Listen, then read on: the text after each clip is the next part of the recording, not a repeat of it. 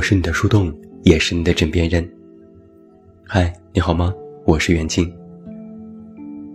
昨天有一个微博热搜，从不在朋友圈崩溃的人。我看到这个热搜题目就一拍大腿，这不就是我本人吗？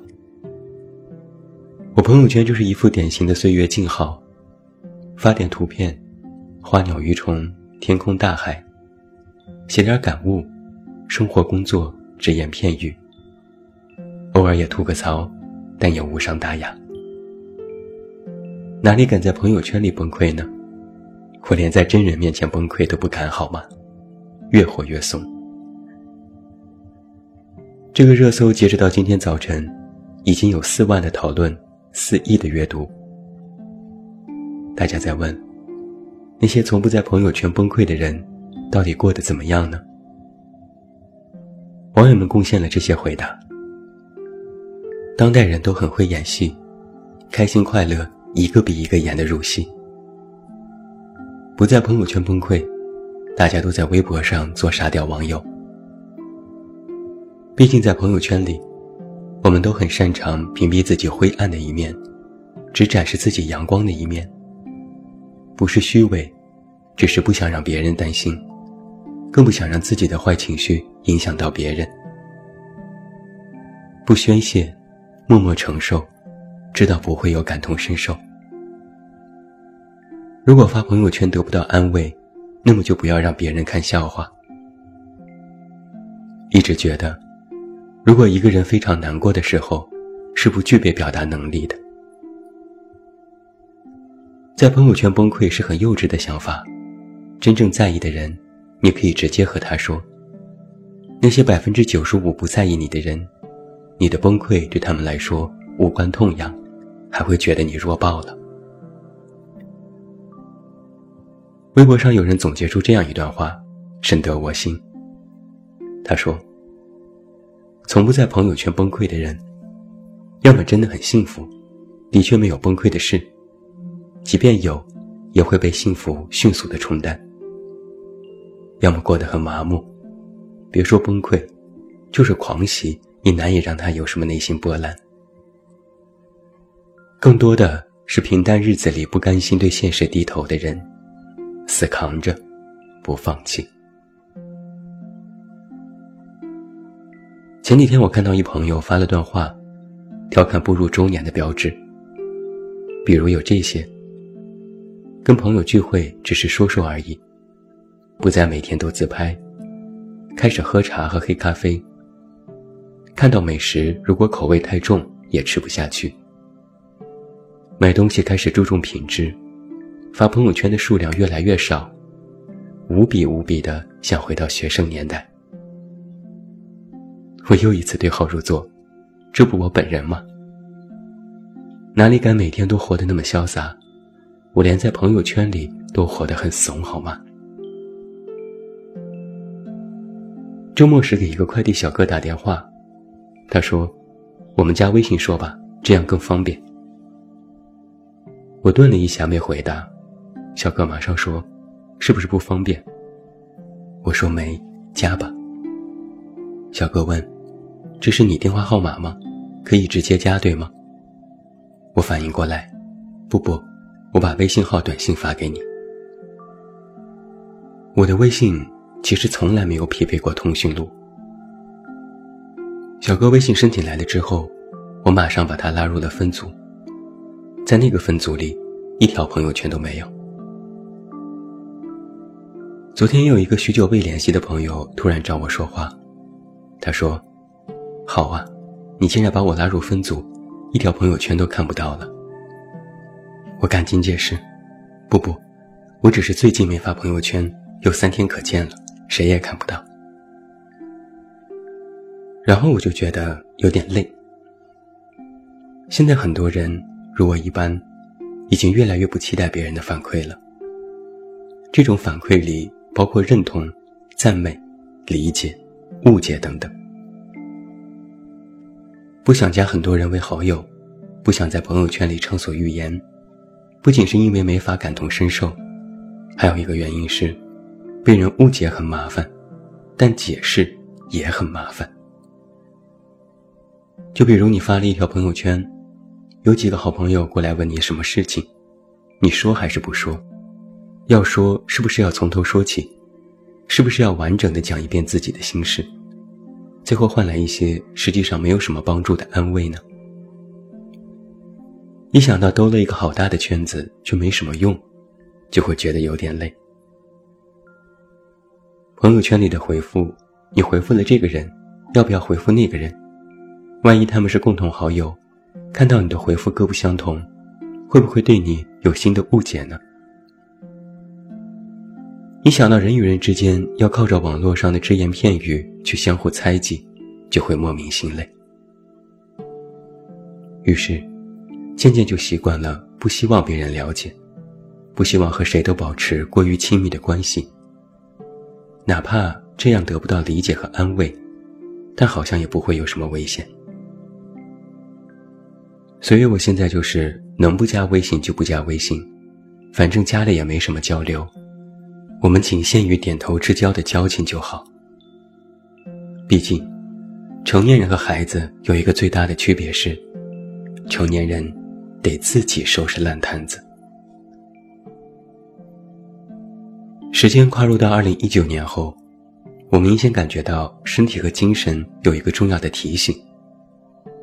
渐渐的，我得到一个内心的启示：我不仅不再渴望别人理解我。我也不希望去了解别人，这或许就是我越来越少看朋友圈的原因。谈不上这是否是一个好现象，因为乍看之下这有点自私，像是把自己完全封闭起来，活在自己的世界里，好像是一种狭隘。但我的确是不再关心别人的生活，也不想知道别人发生了什么事情。可前两年，我不是这样的。那个时候我很关注一个人，怎么和你说呢？就是有一种他哪哪都比不上我，但为什么活得比我好的心理作祟。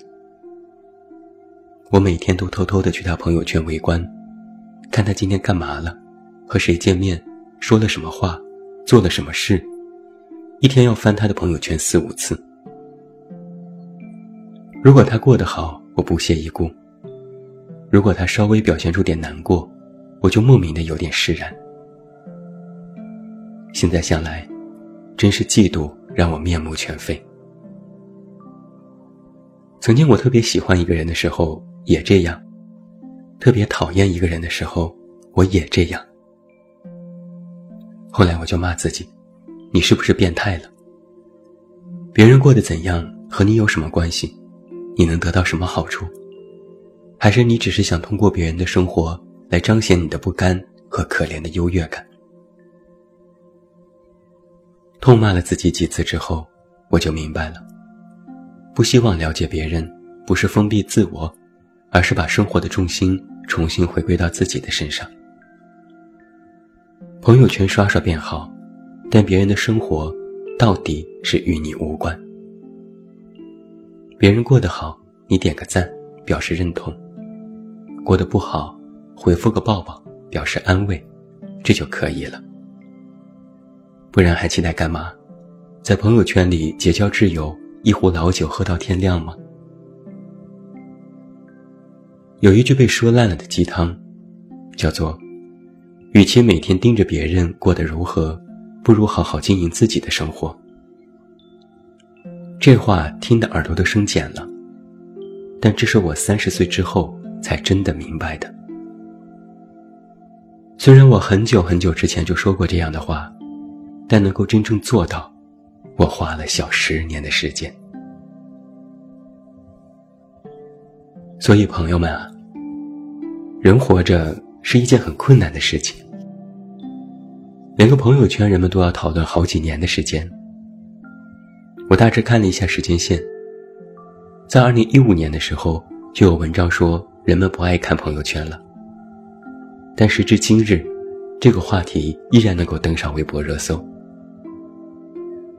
光是有关朋友圈三天可见的文章就数不胜数。多少人渴望从不同的角度去解读这件事，以期待找到一个真理，去验证微信这个功能的必要性。但是万变不离其宗，唯一可被验证的真理是：成年人的生活，并非那么一目了然。只要是能够被人看到的，都带有滤镜。哪怕是崩溃，都想崩溃的不同寻常，崩溃出个人特色。我认真思考了一下，可能是因为我们的心态实在是变化多端。最近我在看讨论佛教的一本书，书名叫做《八万四千问》，里面提到关于前世和来世的问题。尊贵的仁波切说，这是一个假名安利的命题。他解释道：“我是一个抽象的概念，你不能说昨天的我和今天的我是完全一样的，我是在时刻变化着的。但也不能说昨天的我和今天的我是完全不一样的，过去的我和现在的我必然有某些关联。所以，昨天的我和今天的我不是相同的，但也不是不同的，这是昨天的我的延续。”人的行为举止会有无数的动机，这是因。因为这些因，最终会造成各种的果。因果不是万能力量，却是行动依据。你或许曾经因为一点小事就对身边人哭哭啼啼，这是因。但之后发现，哭泣后也带不来什么改变，这是果。但又因为这种果产生了新的因。你学会了隐藏情绪，将哭泣的方式调至静音，又形成了新一轮的果。而在以后未知的岁月里，此刻的果又会是新的因。这样的因果往复，人们称它为轮回。人心也好，事实也罢，都会时刻存于这种轮回里。我们在这其中进行着变化，并在下一刻。得到新的启示。人有时就是矛盾的，好像有那么一瞬间，对于许多事一下子就想通了，突然就释然了，顿时觉得这些事没什么大不了的，什么都不能难倒自己。但很快，就又想不通了，又怨恨了，每天都活在这样的轮回纠结里，不停的循环。所以我们很多人都有一个这样的状态：大道理都懂，但小情绪却难自控。